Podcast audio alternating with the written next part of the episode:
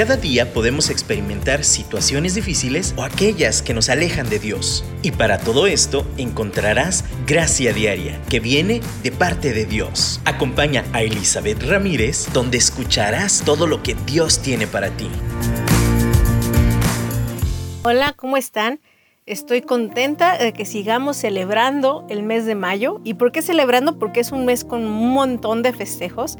La semana pasada platicábamos del, pues, del Día de la Madre, ¿verdad? Y pues ahora celebramos el Día del Maestro. Y bueno, hasta ahí le vamos a parar, pero también sigue, para, les aviso, el Día del Psicólogo la próxima semana. Es un mes muy, muy celebrado. Pero hoy yo quiero, aprovechando precisamente esta esta pausa, esta celebración del Día del Maestro, quiero que reflexionemos un poquito sobre el proceso de, aprender, de ser enseñados, de aquellos que nos enseñan.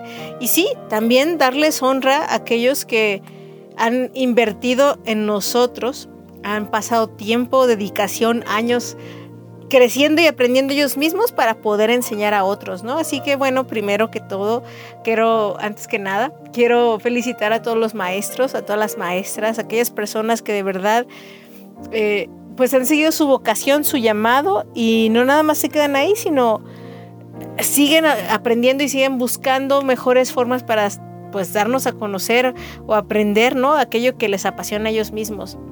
Entonces, pues bueno, por ese lado quiero hacer memoria un poquito. Yo te invito a que hagas memoria de todas las personas que te han enseñado en tu vida, ¿no? Eh, a lo mejor en la primaria, en la secundaria, viene a tu mente una maestra, un maestro que marcó tu vida. Y saben, lo padre de esto es que un maestro o una maestra no nada más es un acto académico, no nada más te enseña una materia en la escuela o algo, pues, que te ayude a crecer en tu mente, ¿no? En tu, en tu pensamiento, sino que es algo que nos forja y nos forma. Y yo creo que cuando nos acordamos de ese maestro, cuando te dije, piensa en ese maestro que te impactó, no nada más fue por una cuestión, ah, es que aprendí mucha historia, o ah, es que están bien buenas las matemáticas. No, realmente te impactó porque hubo un interés, hubo una, una conexión, hubo una preocupación, ¿no? Hubo una, una de verdad, un genuino cariño al arte y a uno mismo en querer transmitir más allá de un conocimiento. De verdad es una, es forjar, es formar. Y, yo sí, vengo a mi mente varios maestros desde la primaria, más en la secundaria en la prepa, bien maestros que yo sé que, que ellos fueron parte de quién soy yo y yo les quiero dar gracias por a todos mis maestros de primaria, de secundaria, de preparatoria. aún en la universidad recuerdo mis maestros también ¿cómo no valorar, no? Eh, y, tú puedes decir, pues para eso les pagan. Mm, yo creo que a muchos de ellos no les pagaban lo suficiente para tolerar y hacer todo lo que es la chamba de ser maestro. Particularmente yo en, en secundaria di clases ah, de inglés y créanme, híjole, yo un año duré y dije, no, esto no es lo mío. Sé, por lo mismo sé lo valioso que es, pues, una persona que está metida en este sistema, además tan complicado educativo de nuestro país, ¿no? Entonces, de verdad, de nuevo, muchísimas gracias. Y yo te invito, hemos hablado mucho de gratitud, mucho, mucho, mucho, y hoy de nuevo, si agradecemos por nuestros padres, hoy agradecemos por nuestros maestros. Y, y de nuevo te digo, yo quiero que pensemos en ese proceso de aprendizaje y de enseñanza del cual somos parte, porque en algún momento fuimos aprendices, fuimos alumnos y en algún momento también enseñamos. No todos tenemos un llamado a maestros tal cual estar en un aula de frente a muchos alumnos o, cualquier tema, ¿no? Enseñarlo. Muchos tienen mucha inteligencia, saben mucho sobre un tema, pero no saben enseñar. No les gusta aún enseñar. Así que el arte de enseñar no nada más es saber. Estaba googleando diferentes definiciones y, y una de las cosas que más me impresionó de las definiciones es que un maestro es alguien que no nada más sabe, se prepara una materia, sino también instruye o, transmite esta información de tal forma que la persona que escucha o está viendo lo puede adquirir, adquiere, aprende este conocimiento. Entonces, de verdad, hay muchas personas que saben, pero no muchas saben transmitirlo de tal forma que llegue al corazón, que llegue a la mente y no nada más quede como conocimiento, sino además se desarrolle. Y si lo pensamos así, son pocos. Son pocos los que tal vez tú dices, ay, de verdad estaba ahí por amor al arte y le invertía todo, ¿no? Muchos tal vez podríamos pensar, no, pues Ana y nada más porque pues es la chamba que les tocaba, ¿no? Entonces, de verdad, cuando yo pienso en esta definición, sí, sí es un reto y apreciamos a aquellos que sí lo tomaban en serio, pero todos, todos, todos, todos, independientemente del llamado, todos transmitimos lo que somos, todos enseñamos eh, pues el conocimiento y las bases que tenemos, querramos o no. Pues hablando, hablábamos la semana pasada de ser mamás, ¿no? Eh, querramos o no, vamos a transmitir a nuestros hijos y les vamos a enseñar. Como mamás es otra relación que también implica muchas veces ser maestra de muchas cosas.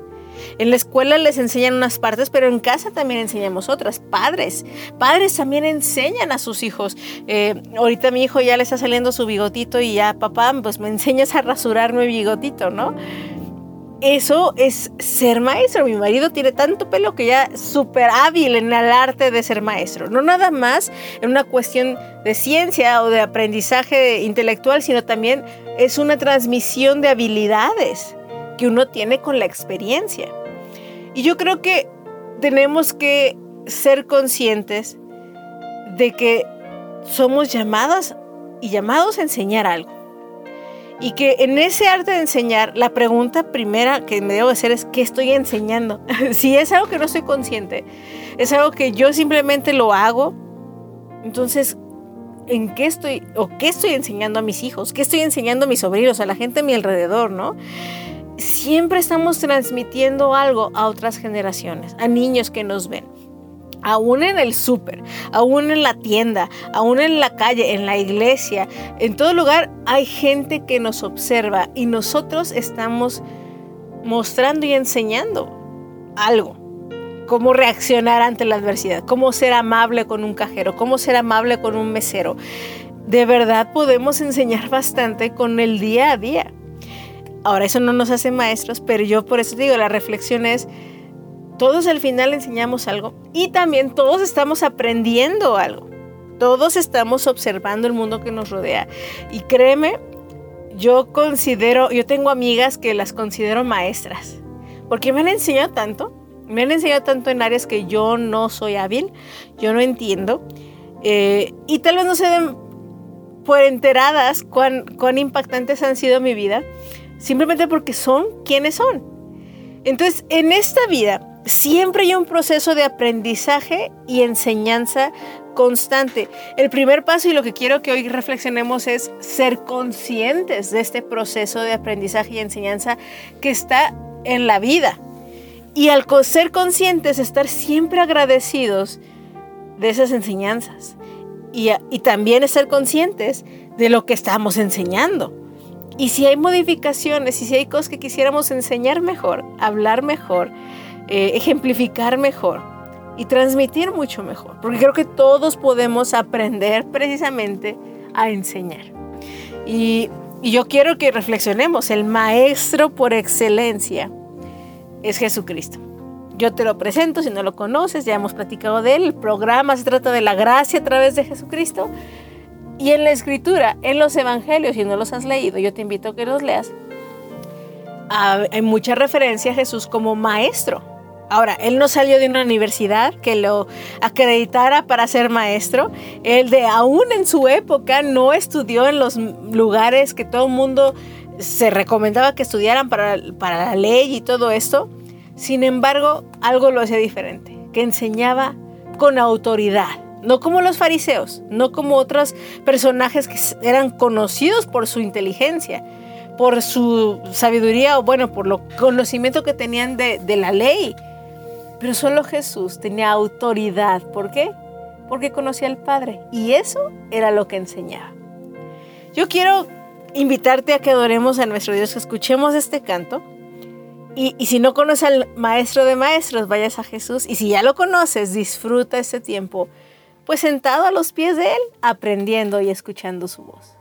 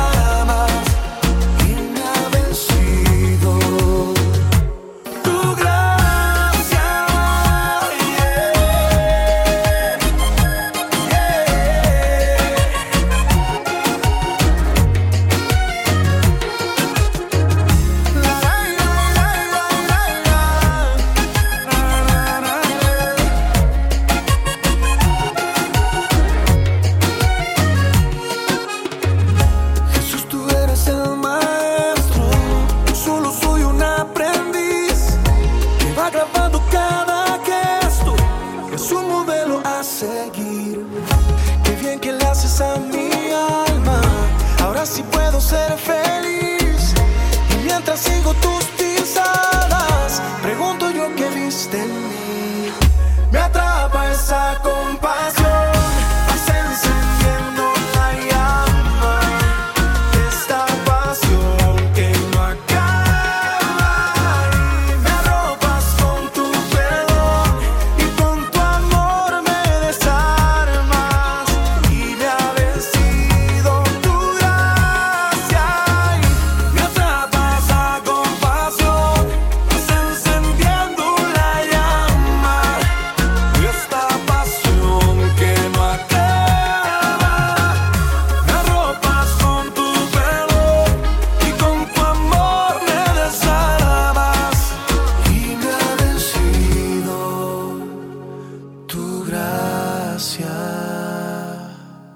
las cosas que también hoy simplemente son reflexiones como así variadas de la vida, no necesariamente es como vamos hacia una dirección exacta, pero sí son meditaciones sobre ese proceso de aprendizaje y enseñanza que tenemos en la tierra.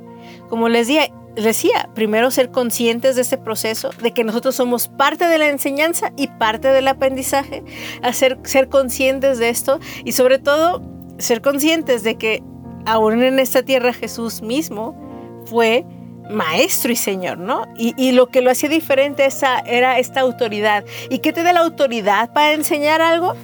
El, no nada más es el conocimiento teórico, como les mencionaba, es un conocimiento personal, aplicado.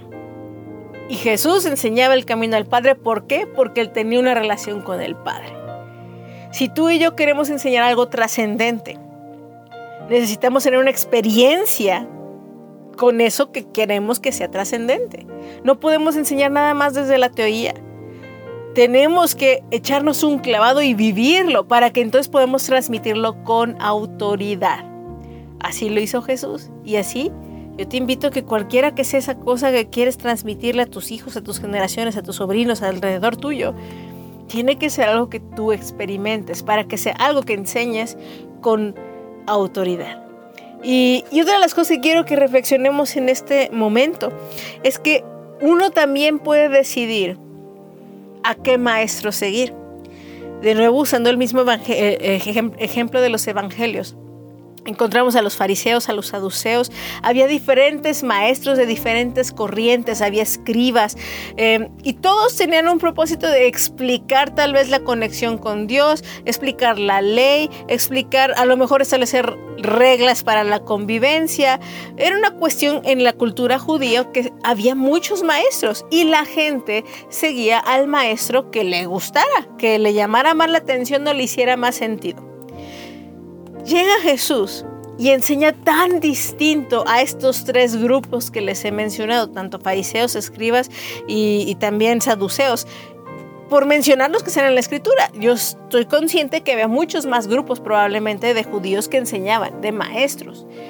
Pero saben, de nuevo, a mí me impresiona cómo los que seguían a Jesús veía, veían y entendían y sentían la diferencia de su enseñanza. Yo, yo, conozco maestros así, maestros que enseñan nada más de que pues lean el libro, apréndanselo de memoria y llenen las preguntas. Y ya. Y créeme que no me acuerdo nada de esa clase. Pero me acuerdo de clases tan vivenciales donde la maestra nos contaba sus aventuras, donde nos aterrizaba la historia.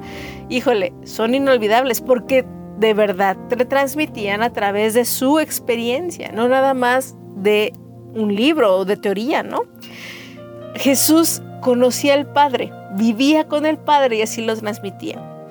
La cuestión es que las personas tienen la capacidad de escoger a qué maestro seguir. En este proceso de conciencia de que todos estamos aprendiendo y todos estamos al mismo tiempo enseñando eh, algo, en esa conciencia yo también te invito y me invito a que seamos conscientes de a qué maestros estamos siguiendo en una época tan tecnológica donde hay tanta información en Internet. Yo, yo lo repito y lo repito, yo creo que a veces tenemos antes el mundo estaba tan oscuro por falta de información. Yo creo que ahora está tan oscuro por la sobresaturación de información. O sea, tenemos un mundo que tenemos tantas ideas y todos tenemos que levantar la mano y hablar, ¿eh? Claro. No importa que sea eh, profesional en el tema o no, yo tengo que dar mi opinión. Todos tenemos una opinión que dar y todo lo publicamos, ¿no? En las redes y, subimos fotos y me entero de qué hizo hasta el fulano que vive en Timbuktu. Hay tanta información. Y saben, ah, en, tanto en Facebook como en Instagram hay esta situación y yo estoy segura que también en Twitter y en todas las redes sociales hay esta cuestión de seguir tenemos followers, estamos following, estamos siguiendo a alguien, ¿no? Cuando tú sigues a alguien, estás dándole permiso para que te enseñe algo. Tal vez no tenga el título de maestro, pero ahora con el título de influencers, la intención es enseñar, la, intención es influenciarnos hacia cierta área de conocimiento o de un tema, ¿no? Lo triste de esto es que las personas que están haciendo eso son personas que no tienen la autoridad tal vez para enseñar eso que desean enseñar. Son personas que tal vez no son las que, o tal vez tienen una experiencia que es la que yo no quiero aprender. Y sabes, a veces seguimos nada más por seguir. A veces nada más tenemos maestros inconscientes y no, no nos estamos dando cuenta que nos están guiando hacia una dirección equivocada. ¿Alguna vez tuviste un maestro que te enseñó algo que no fue correcto? Y tú dices, ay, ¿cómo? Sí, o sea, genuinamente, no digo que porque lo hayan hecho a propósito. Pero yo creo que, yo claro que recuerdo maestros que me enseñaron cosas que ahora yo sé que no son verdaderas porque la ciencia en ese momento no tenía la información correcta, porque la historia se han descubierto cosas típico, ¿no? Que en el libro de historia de la escuela te enseñan pues una historia de México tan distinta a la que ahora puedes ver en internet o en los medios o, o simplemente buscar e informarte bien en fuentes fidedignas. Y te das cuenta que la historia de México no es como nos la contó el gobierno, como nos la enseñan en la escuela. Pero sabes, uno tiene la capacidad de decidir espero, a estas alturas del partido, si me estás escuchando, decidir a qué voz escuchar y a quién escoger como maestro. Porque sabes, el darle ese lugar a una persona de maestro en tu vida, de ser influenciado por alguien en tu vida, es algo que necesitamos estar conscientes y decidirlo.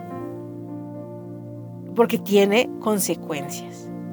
Tiene consecuencias. Totalmente el saber, por ejemplo, volviendo al ejemplo de la historia de México, una versión de la historia a otra versión de la historia realmente afectan en la perspectiva que tengas de la dirección política actual del país o la decisión que tomes, ¿no? Hacia eh, que, cómo votar o cómo accionar o cómo hacer tal cosa o cualquier otra cosa, ¿no? Es muy poderoso la voz que escuchas. ¿A quién le das permiso que afecte tu perspectiva de la vida? Y, y de nuevo, en este bloque también quiero retomar como empezamos hablando, Jesús es el maestro y Señor. Y hablando, estoy hablando de temas como pues, escolares, temas de la historia, política, temas generales del mundo. Pero hablando y regresando del tema espiritual, todos tenemos un alguien que con título o sin título le llamamos maestro. Le hemos otorgado ese lugar en nuestras vidas.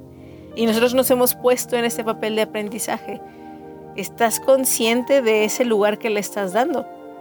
Y, es tan importante y tan trascendente el área espiritual y, seguimos a maestros en esta área. Yo te invito que si sigues a un maestro, y está bien, hay líderes, hay pastores, hay consejeros, hay diferentes personas que podemos escuchar y darles, pues sí, les admiramos y les ubicamos esa autoridad, pero sobre ellos, como les decía, el maestro de maestros es Jesús. Y si vas a seguir a alguien, yo te invito a que lo sigas a Él. Yo te invito a que escuches esa voz con autoridad que está en las escrituras. Y, y tú dices, ay, pero que alguien me enseñe, ¿no? El camino al Padre, que alguien me enseñe cómo entender a Jesús mismo. De verdad, tú ve a la escritura con un corazón abierto y vas a escuchar la voz de Jesús clarita dirigiéndote a través del el Espíritu Santo. Él te va a enseñar, te va a enseñar el camino al Padre y te va a guiar por el camino que debes andar. Pero sabes, para poder escuchar una voz hay que decidirlo, como te mencioné, pero también hay que ser humildes y ser enseñables. Si vamos a un... Yo también, yo confieso he pecado, ser arrogante y decir, ya sé eso, a mí no me enseña nada. Con esa actitud estamos fallando en este proceso. Es parte también, yo te invito, sé consciente, estás decidiendo ser humilde para escuchar la voz de tal persona. ¿Saben? la apertura para poder ser enseñables y también para poder escuchar la voz de alguien está en la humildad, en reconocer que esa persona sí sabe más que tú o tiene esa experiencia. Y si tú no reconoces esto, menosprecias esa autoridad porque la consideras menor a la tuya, vas a perderte de muchos maestros que pueden que Dios utiliza para transformar nuestra percepción y por lo tanto muchas actitudes y nuestras reacciones ante la vida. Yo te invito a que seamos humildes, que escuchemos este canto y ores y le digas en ese momento, híjole Jesús, quiero, quiero seguirte, quiero aprender de ti.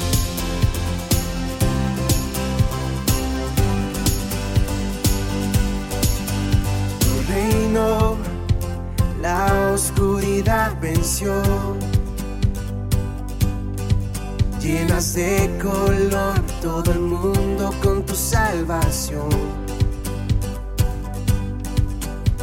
Traes libertad a este lugar. Con tu resplandor las tinieblas se disiparán. Su trono él dejó su amor me alcanzó. El infinito Dios, mi Salvador. A Jesús seguiré, pongo en él mi mirada, veo su gran amor, canto sus alabanzas. A Jesús seguiré.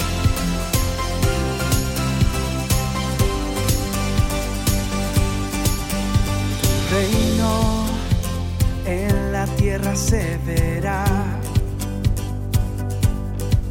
Con tu esperanza la creación alumbrarás. Para siempre vives en mi corazón. Ya no hay temor, vida encuentro en tu perfecto amor su trono él dejó, su amor me alcanzó, el infinito Dios, mi Salvador, a Jesús seguiré, pongo en mi mirada, veo su gran amor, canto sus alabanzas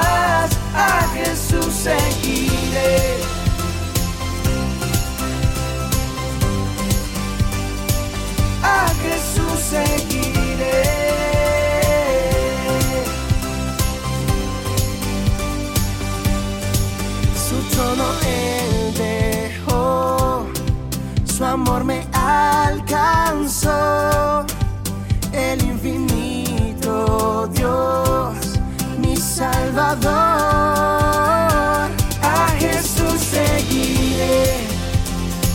pongo en él mi mirada, veo su gran amor, canto sus alabanzas,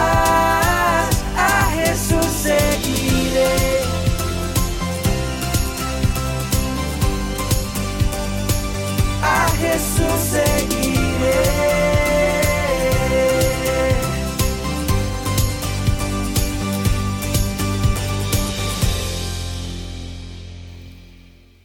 Jesús mismo dijo, aprendan de mí que soy manso y humilde. Jesús también se puso en una posición de aprendizaje. Quiero que seamos conscientes de esto. Él siendo Dios, tomando la forma de hombre, teniendo esa comunión con el Padre, también durante su formación, cuando pues era hijo y estaba bajo la autoridad de su mamá y de su papá y de las autoridades. En la escritura dice que él crecía en sabiduría y gracia ante los ojos de Dios y de los hombres. Quiere decir que él aprendió un oficio de su padre. Él aprendió a convivir en una cultura. Él siguió las instrucciones, por lo menos hasta los 30 años que ya no tenemos tanta información detallada en la Biblia. Pero sabemos que él estuvo dispuesto a aprender.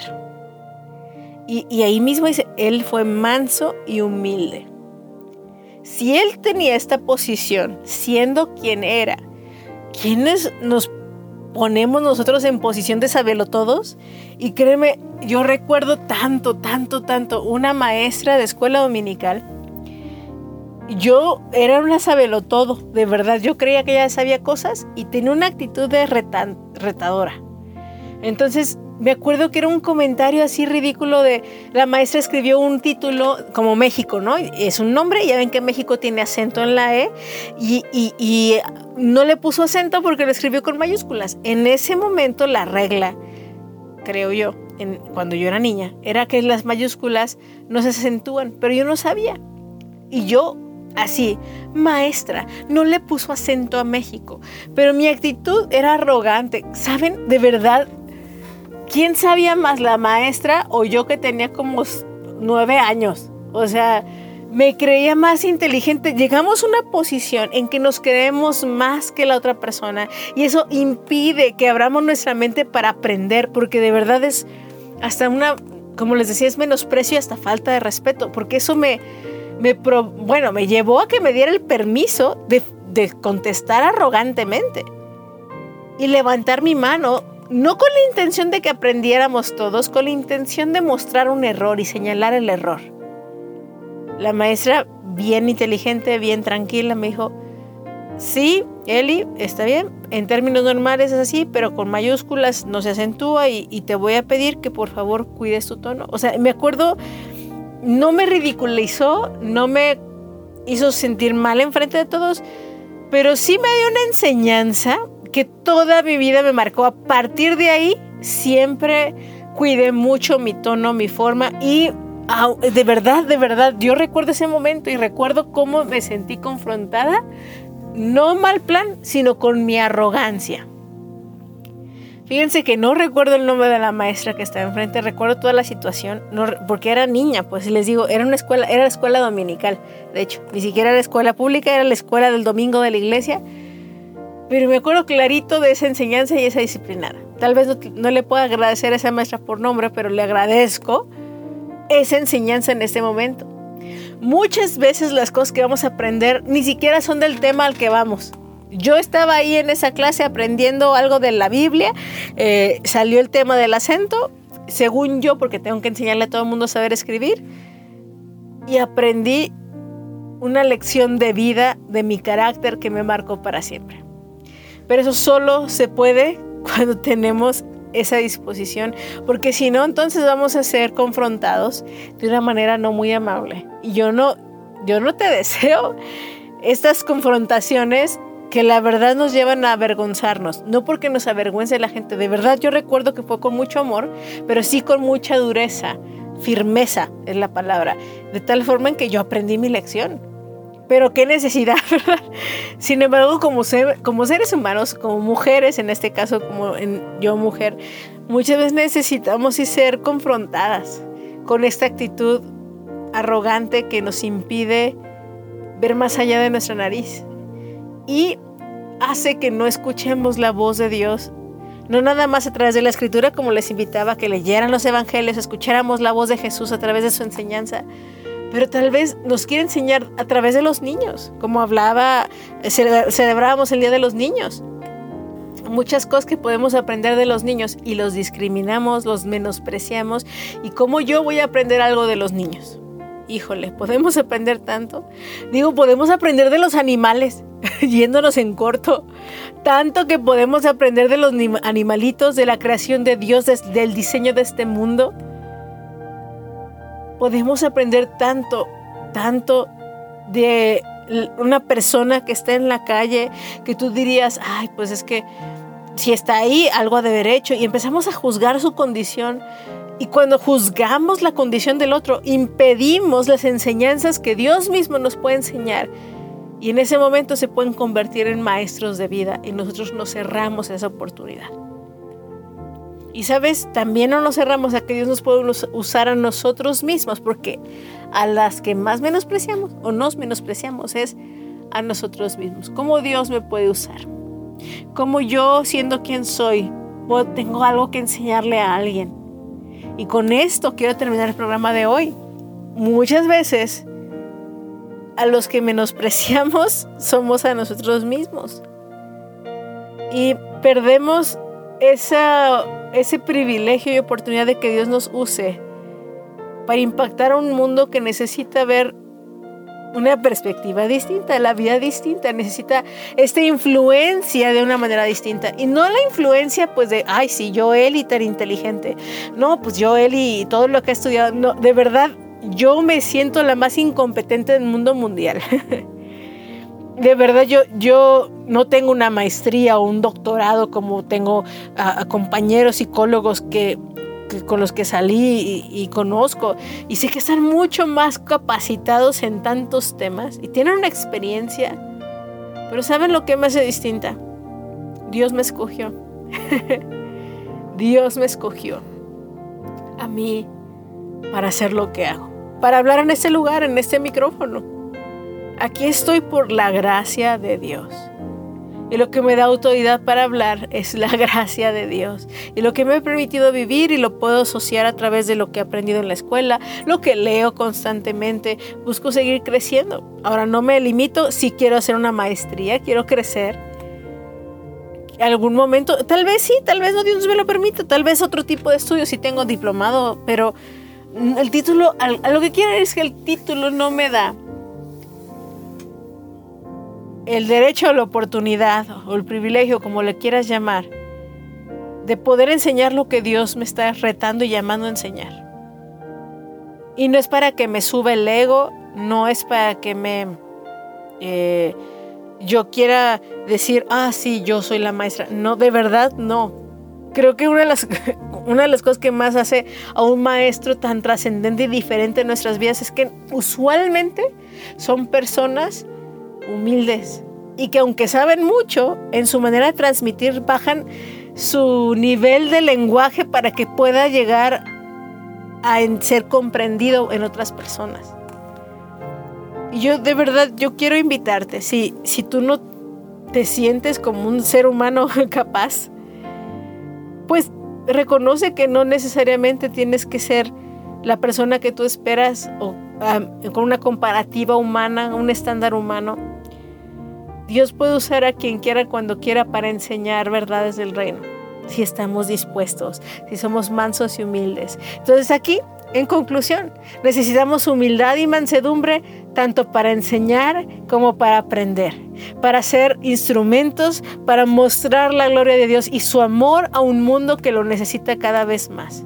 Y no nos debemos de poner una postura de maestros en una situación de ego o de sabiduría como yo me pasó en mi niñez y como estoy segura que me pasó en mi adultez muchas veces, reconozco mi ego, apesta mi ego en ese momento, apestaba y a veces se me sale pero el único lugar, del único lugar donde podemos enseñar de una manera como Jesús con autoridad, es desde la humildad y mansedumbre. Y la única forma en que podemos aprender y crecer y, y pues en esta vida seguir adelante es a través de una postura de aprendizaje, de humildad y mansedumbre. Muchas gracias por estar aquí y yo oro que esta, esta humildad, este proceso de mansedumbre, esta pues esa enseñanza en la vida y este aprendizaje de vida sea algo que hagamos consciente y lo hagamos de la mano de Dios, de tal forma que vayamos de gloria en gloria, de victoria en victoria, de gracia en gracia. Te mando un abrazo y muchísimas bendiciones.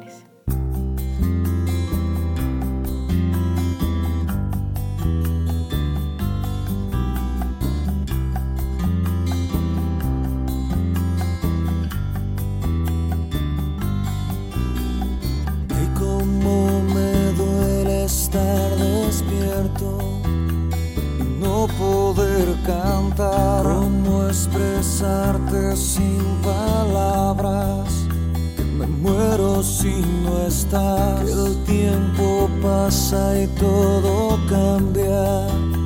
Hoy lloro de soledad. Que el sueño que llevo en el alma. De repente ya no está, que la sonrisa se ha marchado mis lágrimas caerán,